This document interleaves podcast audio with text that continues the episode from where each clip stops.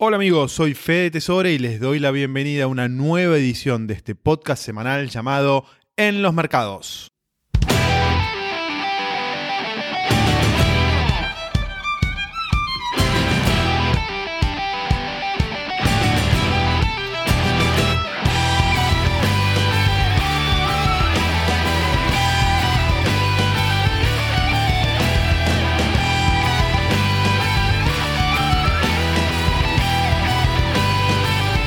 Hoy es viernes 2 de octubre y nos encontramos nuevamente en este segmento semanal donde intentamos dilucidar lo más importante que pasó en el mundo de las inversiones, las finanzas, los negocios y la economía en esta semana que está terminando. Hoy tenemos un episodio distinto. Vamos a empezar entrevistando a un emprendedor que lanzó un proyecto que me parece fantástico porque me parece que se focaliza en uno de los problemas más importantes que tienen los argentinos hoy, que es cómo generar ingresos en dólares, cómo reconvertirse, cómo pasar de tareas que eran antiguas y que no producían muchos eh, ingresos o que producían ingresos eh, insuficientes en tareas que hoy están hiper demandadas no en Argentina, sino en todo el mundo y que se pagan en dólares. Por eso hoy vamos a hablar con Martín Borchardt, que creó un emprendimiento que se llama Henry, que acerca al mundo de la programación a personas que no tengan antecedentes en el mundo de la programación. Cualquier persona se puede reconvertir y empezar a trabajar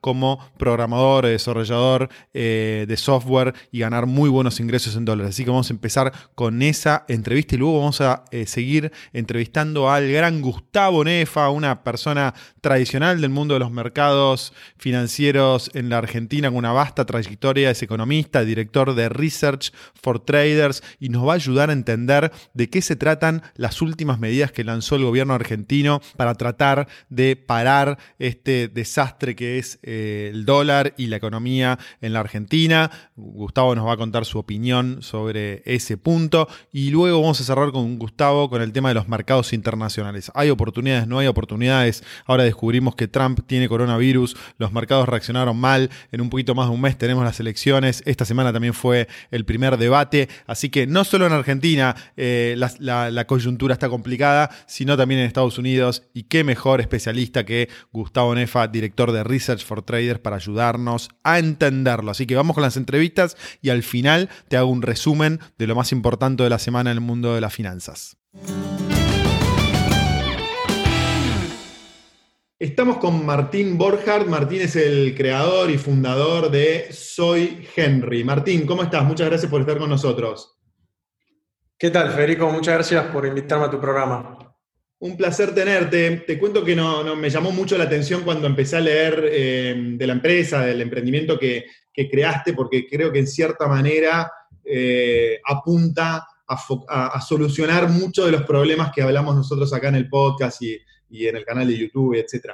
Pero bueno, ¿por qué no nos contás directamente eh, vos de qué se trata Henry, soy Henry, y, qué es lo que, cuál es el objetivo que te planteaste cuando la fundaste? Bueno, muchas gracias.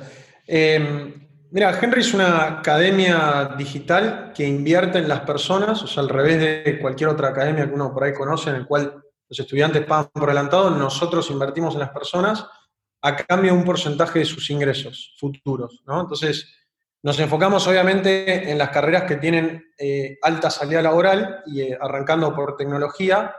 Hoy estamos únicamente con la carrera de Full Stack Developer, que es básicamente el software engineer que tiene salida para trabajar como backend developer, frontend developer, estructura de datos, etc. Y bueno, hoy es una carrera que a pesar de la pandemia, eh, su, demanda sigue estable y sigue creciendo mucho todos los, años. Y bueno, nuestra idea es darle oportunidad a, todas las personas que, digamos, que lo quieran hacer y que tengan la disciplina y actitud para, para lograrlo porque es 100% digital, o sea, no importa dónde vivís y tiene cero costo inicial, o sea, no, importa si sos de nivel socioeconómico bajo o alto, cualquiera puede aplicar a Henry, así que eso es un poco lo que hacemos. ¿Cómo surgió la idea, Martín? Bueno, la idea surgió por básicamente mi problema en mi proyecto anterior de que me costaba mucho contratar y retener software developers. O sea, hay muy poca muy poco talento disponible en el mercado calificado y hay mucha demanda, entonces, claro, competís por ese talento eh, contra grandes empresas de la Argentina o de Latinoamérica, como puede ser unicornio de tecnología, etcétera, pero también competís contra empresas de Estados Unidos o de Europa, que, digamos, esta es una profesión que uno que trabajan a remoto, digamos, desde antes del mundo del COVID, o sea, no, no es que es ahora trabajar a remoto. Entonces, hay muchísimas personas que trabajan, te diría, más de la mitad trabajan desde Argentina para el exterior. Eh, y bueno, eh, competís contra ellos y era muy difícil contratar y retener el talento.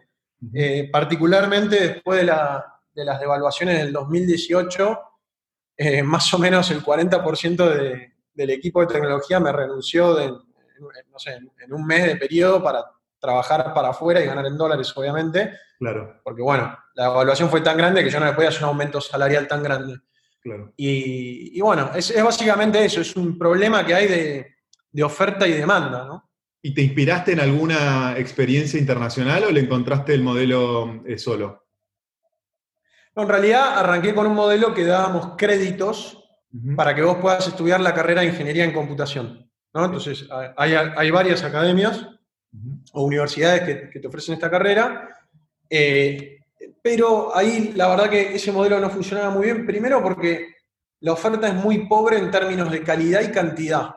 O sea, había muy pocas academias que ofrecían y por lo general estaban colapsadas de alumnos, eh, pero después tampoco la calidad era muy buena porque, digamos, eh, por lo menos en mi experiencia como empleador, me costaba mucho contratar gente de estas academias, porque claro, eran programas part-time, viste, de pocas horas, y la realidad es que si uno quiere aprender a, convertirse en un, full stack developer en, cinco meses, como te entrena Henry, tiene que ser full time, o sea, es, es muy difícil aprender esto dos, tres, cuatro horas por semana part-time, mientras tengo otro trabajo, viste, o sea, lamentablemente es, es, es aprender algo nuevo desde cero y hay que dedicarle el tiempo.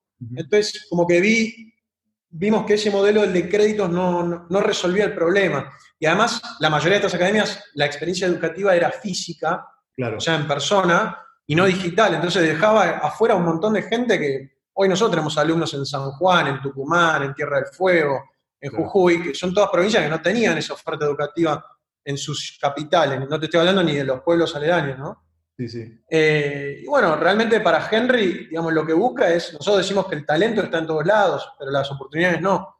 Entonces, lo que busca es eh, el mejor talento de Latinoamérica y lo único que necesitas para aplicar a Henry es una computadora y Wi-Fi. Nada más. Está, estupendo. ¿Y cómo, cuándo empezaron el, emprendimiento? Sí, o sea, con el modelo de créditos arrancamos el año pasado. Ese modelo, eh, te decía, no, no anduvo muy bien por estos problemas que te comentaba. Sí. Eh, y pivoteamos a este nuevo modelo en enero de este año, que estuvimos, eh, claro, tuvimos que nosotros ahora estamos dando toda la educación, entonces tuvimos que armar todo el contenido, que todo ese contenido lo construimos en conjunto con empresas de tecnología para optimizar eh, la empleabilidad, ¿no? Para que estén lo más, lo que las chances de empleabilidad sean las más altas. Y bueno, eso nos llevó tres... Una plataforma online, digamos, donde los alumnos entran.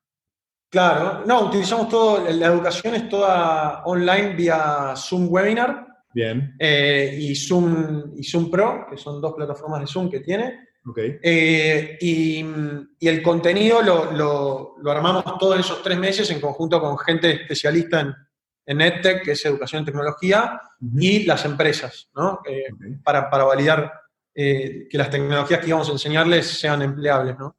Claro. Porque dentro, dentro del mundo de software engineering y ingeniería de computación también tenés distintos lenguajes de programación.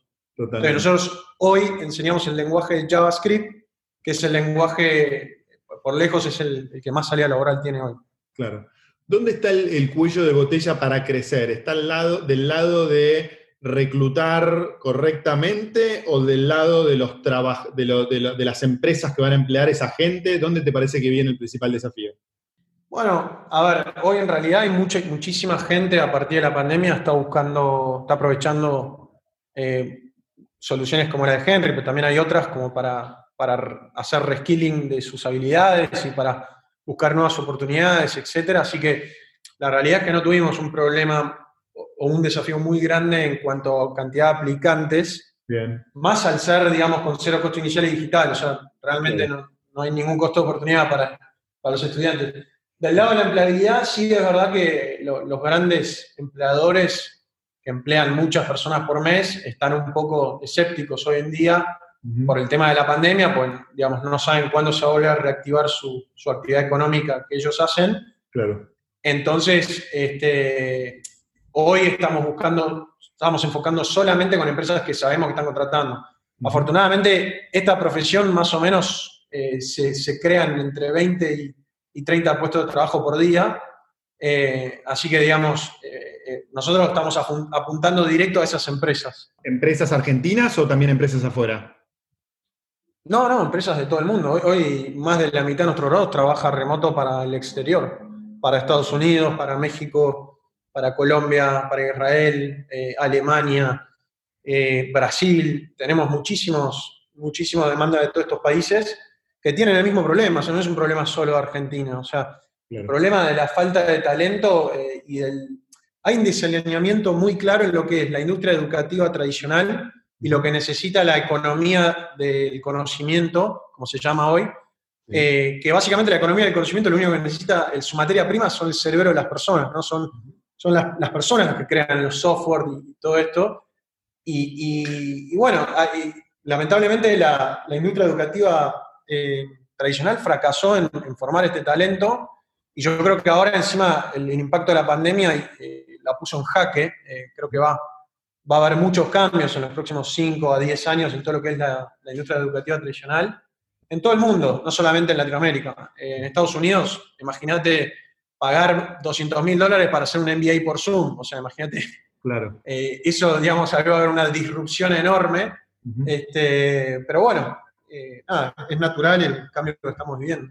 Martín, y mm, dos preguntas finales. La primera, desde el punto de vista de las personas que podrían estar escuchando esto y les interesaría eh, aplicar.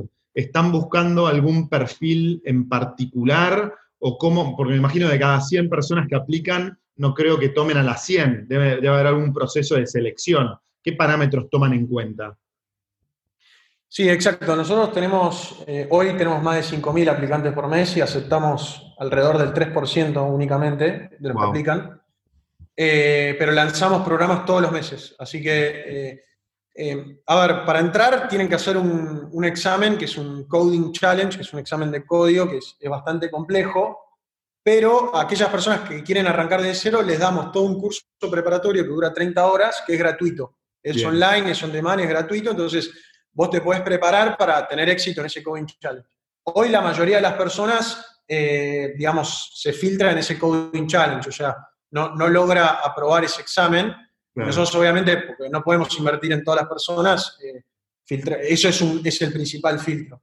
Y después, obviamente, nos sirve, eh, o sea, tienes más chance de conseguir trabajo si, obviamente, si sabes bien inglés, si ya trabajaste previamente en un ambiente profesional, no importa si es en tecnología o no, porque eso valida mucho tu disciplina, tus habilidades de cómo desenvolverte en, un ambiente profesional, etcétera, que las empresas lo valoran mucho. Y después, si venís de alguna otra carrera, eh, ya sea de ingeniería, no sé, de sistema informática, pero también de alguna otra carrera de ciencias duras, por lo general eh, son las personas que mejor les va en, en esto, ¿no? Porque la verdad que es muy intensa la carrera, es muchísimo contenido en, cinco meses. Pensá que es de 9 a 18 horas, pero los alumnos pasan más tiempo que de 9 a 18. Claro. Este, pero bueno, es la única manera de resolver el problema, que es que la demanda está corriendo atrás contra la oferta que hay en el mercado, ¿no? Entonces, lamentablemente las empresas no pueden esperar cinco años en una carrera de grado de ingeniería informática, porque la demanda es ayer. Entonces, eh, nosotros justamente lo que tratamos de hacer es acelerar intensamente esto tenés que saber que te vas a dedicar, no vas a tener ni un evento social ni nada, bueno, por cinco meses. Hoy justo estamos con la pandemia que no, hay tanto evento social y eso, pero es full time, tenés que dar full life, eh, pero realmente los cambios son impresionantes, o sea, las personas están entre triplicando y quintuplicando su sueldo, ganan sueldos en dólares para afuera, y además lo bueno de esta profesión... ¿Cuál sería un sueldo promedio ¿Eh? una, vez, una, una vez egresado? ¿Cuál puede ser un sueldo promedio? ¿Tenés algún número? Varía, varía muchísimo eh, según el país que te contrata, obviamente, porque cada país tiene como sus, salarios mínimos y todo eso. Pero en Estados, en Estados Unidos, eh, de base, 1.500 dólares por mes para arriba, diría. Eh, y lo interesante es que el aumento, eso es para un entry level, ¿no? Para alguien que arranca desde cero. Los que tienen experiencia previa ganan más. Claro. Pero digamos, el aumento de ese salario es muy rápido. O sea, eh, digamos, en, poco tiempo uno agarra eh, buena experiencia y, ya puede aplicar a, otros trabajos con más salarios o, en el mismo trabajo te promueven. Entonces, y lo interesante es que a cualquier lugar donde uno vaya o donde uno esté, va a haber alguien que esté interesado en contratarte. Claro, o sea, no es una profesión, por ejemplo, no sé, en medicina o abogacía, que tenés que ir a Estados Unidos, te querés ir a Estados Unidos, tenés que validar todo lo que ya estudiaste, de vuelta. Eh, esta es una carrera en la cual hay mucha demanda y el conocimiento es transversal al país. O sea, no, te da un grado de independencia espectacular porque generalmente podés trabajar desde cualquier parte del mundo, digamos. Trabajar en cualquier parte del mundo, eh, trabajar a remoto o no, si trabajas en una empresa, por lo general las empresas de tecnología tienen un ambiente de trabajo súper amigable, con un montón de beneficios para los empleados, así que eh, también para lo que no es trabajo remoto también es muy bueno. Claro. Y, bueno, a mí lo que más me gusta es el, o sea, más allá de los salarios altos y todo eso, lo que más me gusta es el estilo de vida. Total. Eh, ganás muchísima independencia. ¿Tenés para cerrar algún caso de éxito de personas que hayan entrado a la academia y hoy ya estén trabajando en una empresa? Digo, algún tipo, no sé, una persona de San Juan o algún, digamos, ¿no puedes contar algún detalle? Bueno, justo nombraste de San Juan. Hoy, recién hace media hora, eh, una persona que es de San Juan, que, además tiene más de 40 años, pues siempre me dice, no, Henry es para chicos de 20 años. No, no es para chicos de 20 años, es para personas que tienen actitud y disciplina para autosuperarse en la vida. Es para ese tipo de personas. Bueno, esta es una persona de 40 años, más de 40 años, de San Juan, que en su provincia o en su ciudad, obviamente no hay ninguna oportunidad de trabajo y ahora consiguió un trabajo remoto para una startup de fintech de Colombia, eh, como web developer. Y bueno, eh, le pagan en dólares y, trabaja, y, vive y trabaja eh, desde San Juan. Pero sí, tenemos muchísimos casos, tenemos gente que, digamos, algunos que consiguieron trabajo, por ejemplo, en Rappi, que es uno de los unicornios que más está creciendo ahora en Latinoamérica. Después tenemos eh, gente que está trabajando para Silicon Valley, eh, con salarios en dólares, eh, gente que trabaja para grandes compañías de tecnología de la Argentina también, con grandes, con grandes salarios y grandes condiciones. Así que hay, hay muchísimos casos. también hay casos muy interesantes de transformación social. Tenemos una persona que trabajaba de delivery en, un, en app, de estos apps de delivery que hay hoy de moda, y ahora trabaja desde su casa a remoto para una compañía en México y gana en dólares. O sea, mm. fíjate cómo les cambió la vida a, esas personas. Pero, pero bueno, sí, la verdad que podría contar muchísimas historias. Estupendo, Martín, me encanta. Yo siempre, yo siempre las historias las voy contando en mi Twitter o en mi LinkedIn. Contanos cuál es tu Twitter. mi Twitter es arroba Martín eh, mi, LinkedIn también es Martín Burchard. Y siempre los pongo, pongo primero un boom, este, eh, porque para mí es, un boom, o sea, es algo muy, muy impactante y, lo que más nos motiva a nosotros son las historias de estas personas, pero no solo nos motiva porque nos inspira, sino también es nuestro éxito económico. Porque nosotros solamente ganamos si el estudiante consigue trabajo, si no, no, ganamos nada. Entonces, eh, por eso decimos que esto es... Los intereses alineados, por decirlo de una manera, los intereses 100%. Claro, tenemos, alineamos el interés con el estudiante. Si el estudiante no consigue trabajo, no nos tiene que pagar nada. Eh, así que bueno, ese es un poco el modelo de negocio de Henry. Estupendo. Martín, me encanta el espíritu, me encanta la idea y me encanta que, que esté 100% alineado y creo que puede ser una oportunidad para, un montón de, argentinos que hoy ven que sus pesos no, no, no, rinden y con una salida, digamos, de este, de este tipo me parece que es fantástico. Así que bueno, te felicito, muchas gracias por estar acá y bueno, a seguir adelante. Bueno, igualmente, muchas gracias Federico. ¿eh? Estamos con Gustavo Nefa. Gustavo es director de Research for Traders. Gustavo, ¿cómo estás? Muchas gracias por estar con nosotros. Muchas gracias, Fede. ¿Cómo estás vos? Muy bien, muy bien. Un placer tenerte acá y hablar con, vos nuevamente, Gustavo. Empecemos, si te parece bien, por, por, Argentina, que está bien divertido. Ayer a la noche tuvimos medidas nuevas. ¿Cuál es tu visión de lo que, de lo que se puede venir luego de, las medidas y, y, cómo sigue el panorama?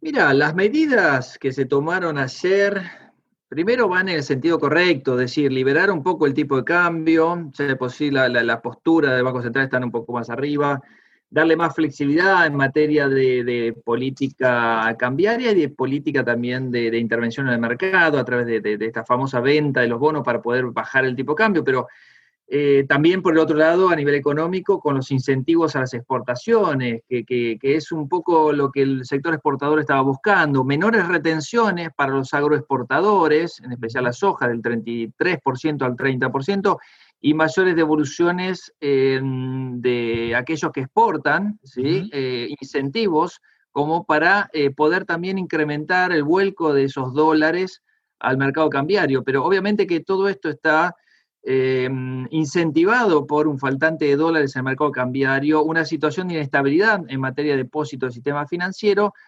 eh, y obviamente la urgencia del gobierno de tratar de poner medidas adicionales a las que ya hemos visto hace unas semanas atrás, eh, que limitó el acceso al, mercado único y libre de cambios de aquellas empresas que tienen que refinanciar de acá marzo eh, sus vencimientos. Así que o pagar o refinanciar, obligándolas obviamente en un porcentaje bastante alto a refinanciar esas tenencias.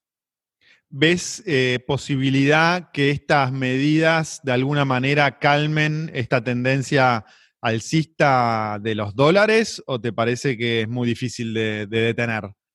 Mira, eh, creo que si bien van en el sentido correcto de dar una señal eh, hacia los agroexportadores, porque esto ya estaba un poco conversado, y a su vez los 7 mil a 10 mil millones de dólares que existen de, de dólares del sector agroexportador no liquidados, que pueda volcarse mil o mil quinientos millones en las próximas semanas sería positivo. Le pondría, digamos, un piso a la caída de la reserva de libre disponibilidad, que en este momento debe andar por los dos mil a tres mil millones de dólares en un en sentido estricto y teniendo en cuenta el oro. Eh, con lo cual, eh, es una situación que me parece que es solamente eh, un paliativo que le pueda dar con engrosar algo de reservas o liquidar reservas en el, en el, en el MUL como para poder eh, atender las necesidades de corto plazo y frenar esta sangría. Eh, creo que esto no va acompañado ni con cambio de gabinetes, eh, de, figuras en el gabinete, no va acompañado de un plan económico detrás y difícilmente encontremos una solución en este paquete de medidas a los problemas de fondo que tiene Argentina. Totalmente. Gustavo, ¿y ves alguna oportunidad en este contexto en acciones locales o en bonos locales o te parece que hay que seguir, hay que seguir esta película de afuera? Mira, eh, yo siempre tenía una marca de los 300 dólares histórica, ¿sí? Eh, a partir de la cual se activaban, digamos, el atractivo como para comprar acciones. Eh, te puede agarrar un periodo peor que el actual, como el 2001-2002, donde tuviste un Merval a 77 dólares y obviamente quedar totalmente descolocado, digamos, este, este, este, argumento. Pero debajo de 300 dólares y hoy estamos con un Merval en la zona de 270, 280 dólares contado con liquidación, ¿no? Eh, obviamente tomando a los 146 más o menos que vale el contado con liqui en este momento, 147, depende del activo que uno tome. Eh, y la verdad que te diría que me cuesta encontrar razones por las cuales eh, invertir en activos en Argentina. Ahora, todo tiene un precio, claro. todo tiene un precio y buscaría sectores agroexportadores como empresas que no son de primer rango ni, ni que se encontrarían incluso en el Merval, que son aquellas empresas exportadoras más chicas que puedan beneficiarse de esta coyuntura. Pero también ten en cuenta que las retenciones son eh, altas a las exportaciones, sobre todo los productos primarios. O los productos manufactureros están eh, reduciéndose incluso y, eh, del 10 al 5% y están en una mm, situación muy distinta a aquellas empresas que solamente se vuelcan al mercado interno, como puede ser los bancos o las empresas de real estate o algunos otros negocios domésticos como empresas de servicios que tienen tarifas congeladas y sobre todo em, el complejo de, telecomunicaciones. Así que eh, priorizar aquellos sectores exportadores em, menores, ir liviano, digamos, en esa cartera de acciones, ir detectando oportunidades, pero sobre todo con un ojo puesto en la macro. Si la macro, digamos, la dinámica de la macro eh, no te lo permite, eh, obviamente que todas estas apuestas van a ser em, no ganadoras, sino todo lo contrario, estamos agarrando un cuchillo caliente que cae, ¿no? Clarísimo. Gustavo, dejemos un poco la, locura argentina y vayamos a la locura de, Estados Unidos. Eh, ¿Cómo estás viendo el mercado de acciones? Bueno, se conoció que Trump tiene coronavirus, en un mes tenemos, un mes y piquito, tenemos eh, elecciones eh, y, el, índice S&P 500 viene bajando en las últimas semanas. ¿Cómo, ¿Cómo estás viendo el panorama? Mira, se había iniciado a comienzo de septiembre, y septiembre fue un mes eh, bastante malo, eh, una toma de ganancias más que justificada. Primero arrancó por las tecnológicas, después arrastró a todo el mercado. Y por el peso que tienen las tecnológicas en el S&P, obviamente que los índices fueron contaminados por la, caída.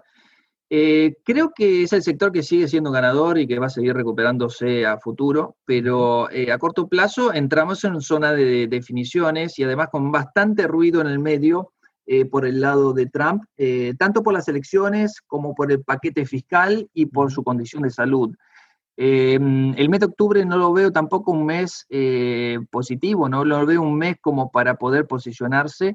Habrá que esperar el 3 de noviembre y las definiciones que haya en el medio, porque ese paquete de ayuda, si bien fue aprobada por la Cámara de Diputados, en senadores difícilmente pase, difícilmente pase ese paquete de ayuda que, que Estados Unidos necesita. Son 2.000 400 eh, miles de millones de dólares, que, la verdad que son paliativos también a una economía que ha sido muy afectada por, eh, eh, por el coronavirus, pero que es Estados Unidos. Y Estados Unidos en el cuarto trimestre habrá recuperado todo lo que perdió en los tres trimestres anteriores, con lo cual está en una situación mucho mejor, con una recuperación bastante importante de indicadores de actividad como son los PMIs, tener los PMI manufactureros, servicios en zonas bien arriba de 50, en zona de expansión, y en donde obviamente eh, hay muchas actividades que están abiertas, que sufren también el rebrote de los coronavirus, eh, no están dispuestas a volver a cerrar. Con lo cual me parece que la política hoy, mientras Trump hasta el 20 de enero sea presidente, eh, es seguir abriendo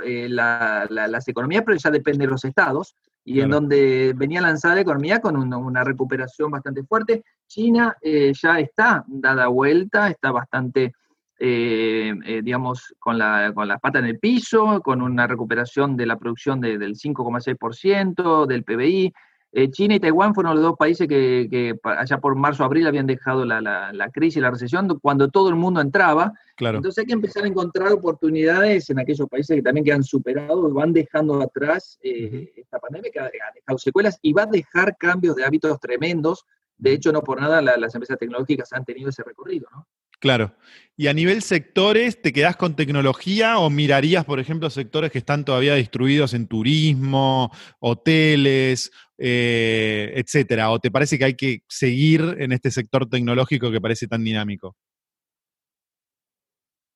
Yo creo que lo que funcionó este año va a seguir funcionando. Difícilmente encontremos eh, a corto plazo muchos incentivos también para, para comprar eh, activos de estos sectores, por la verdad que están bastante golpeados. Hay muchos sectores que funcionan eh, a media máquina y otros que directamente no funcionan. Eh, como para aventurarnos, em, tampoco funcionó el complejo de, emergentes como una clase de activo que también estuvo golpeada, que em, en algún momento se pensó que iba a tener un atractivo muy grande porque han bajado las cotizaciones y están en múltiplos de evaluación bastante atractivos, pero lejos de, atraer capital han sido expulsores de capital. Eh, y la verdad que me cuesta mm, bastante encontrar justificativo también como para volver a los mercados emergentes. Mirá lo que está pasando con la devaluación del real brasileño, ni hablar de Turquía y de Argentina, que están en devaluaciones a, valores eh, máximos del dólar históricos.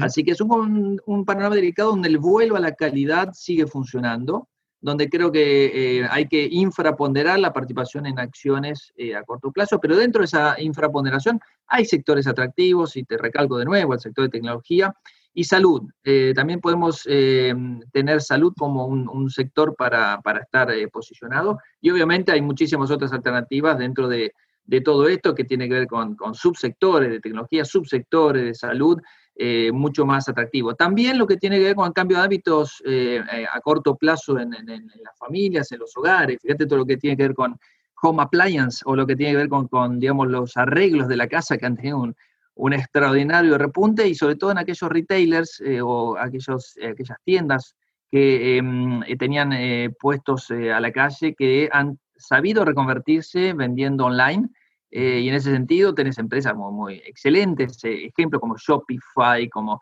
eh, Overstock, como Online, Price Online, que tienen, digamos, un atractivo muy grande. Walmart también, me gusta mucho Walmart, que han sabido reconvertirse y han empujado, digamos, sus ventas online de manera extraordinaria. Así que son negocios tradicionales que se están transformando. Estupendo. Gustavo, cerremos esta charla hablando un poco de bitcoins barra cripto. En general me cuesta mucho encontrar economistas o analistas financieros que le guste el mundo del bitcoin. Si no me equivoco, ¿a vos te gusta el bitcoin? ¿Por qué no nos contás tu, opinión? Sí, a mí el Bitcoin me ha defraudado eh, en un sentido, en la correlación, la alta correlación que está teniendo con el mercado. Totalmente. Es decir, si uno elegía el Bitcoin, era realmente para apostar a un medio de pago, una reserva de valor una moneda alternativa al dólar que en realidad estuviera despegado de los vaivenes de los mercados. Y encuentro en los últimos meses muchísima, muchísima correlación. Baja la bolsa, baja el Bitcoin, sube la bolsa, sube el Bitcoin.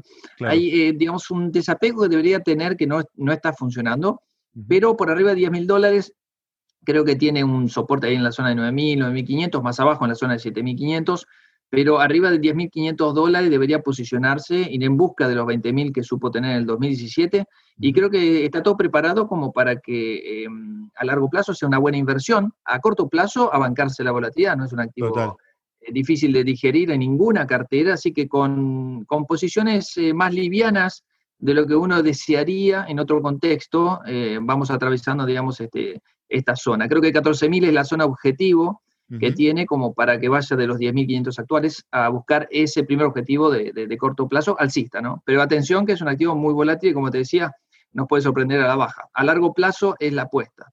A largo plazo es algo que tendrías dentro de una cartera diversificada, digamos.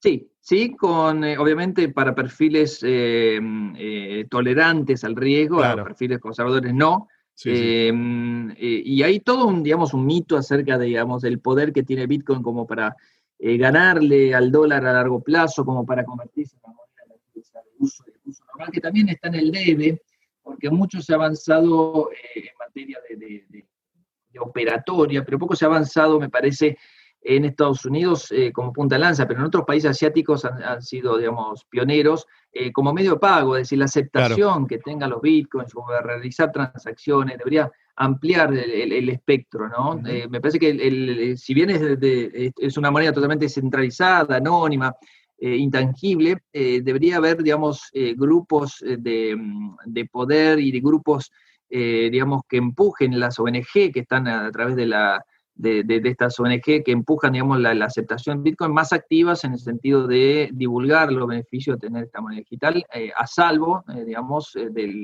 de las manos de los bancos centrales y de las emisiones. Hoy se está emitiendo aproximadamente el 80 y pico por ciento de lo que puede emitirse, 85 por ciento creo, de lo que puede emitirse de bitcoins a, nivel máximo histórico que deberá ser alcanzado alrededor del 2114.